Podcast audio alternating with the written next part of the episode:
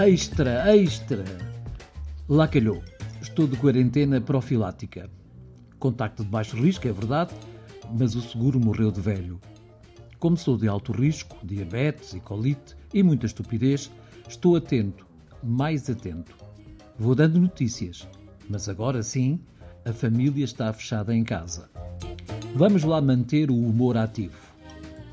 A Antonieta vai experimentar limpar e passar a ferro em teletrabalho ou nós vamos tentar não sujar, o que deixa a malta da Skip triste, porque as campanhas que fazem recomendam que a malta suje.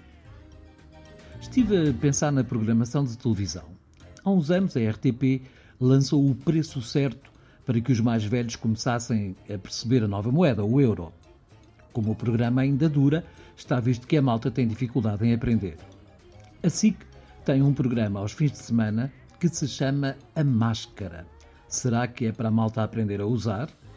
Faço votos que resulte mais do que com a moeda. Os meus pais, já falecidos, contaram-me que namoravam ao postigo, à janela. Hoje passa a ser proibido. A malta da Control já está a desesperar e aqui o Toys R Us dos adultos, de portas fechadas, já nem sabe o que fazer. Bem, se tiver que ser ligado a uma máquina, já sei que não devo voltar a fazer podcast. Mas gaita, podiam ter pedido que parasse em vez de fazerem voodoo contra a iniciativa, até porque sou bom rapaz.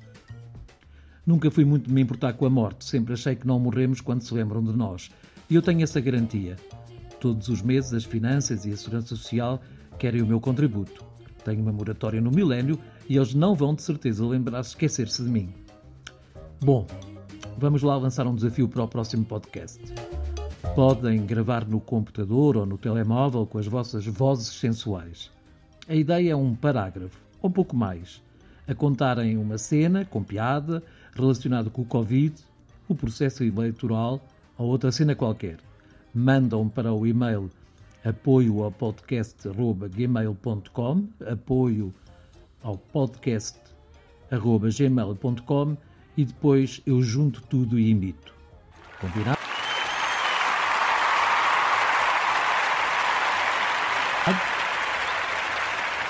A minha piada mais recente é do Facebook e usa a imagem do Einstein. Agora que o frio aperta e a eletricidade está tão cara, vão para os cantos da sala, ou da cozinha, ou do quarto, um canto. Há pelo menos quatro em cada divisão.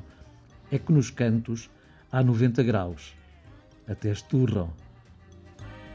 Para saberem como vou controlando a existência de sintomas: 1. Um, febre. Tenho um daqueles termómetros eletrónicos chinês e para já cá em casa está tudo nos 36,2 graus. Para o paladar vou fazer o meu melhor arroz doce. Das últimas três vezes agarrou e ficou intragável. Se eu conseguir comer, estou mal. De manhã, na varanda, costumo flatular e ando com as canalizações dos prédios do tempo do Marquês de Pombal. Se não sentir o pivete, estou mal. Sobre o peito, não estou preocupado. Se me sentir com dores, tiro o sutiã. Uma nota positiva. Quando liguei para a escola da Maria a contar esta nossa aventura familiar, agradeceram muito. Acho que nem todos os pais são assim loucos e precavidos. Abracadabra. Durante uns tempos que não há abreijos. Ordens da Direção-Geral de Saúde.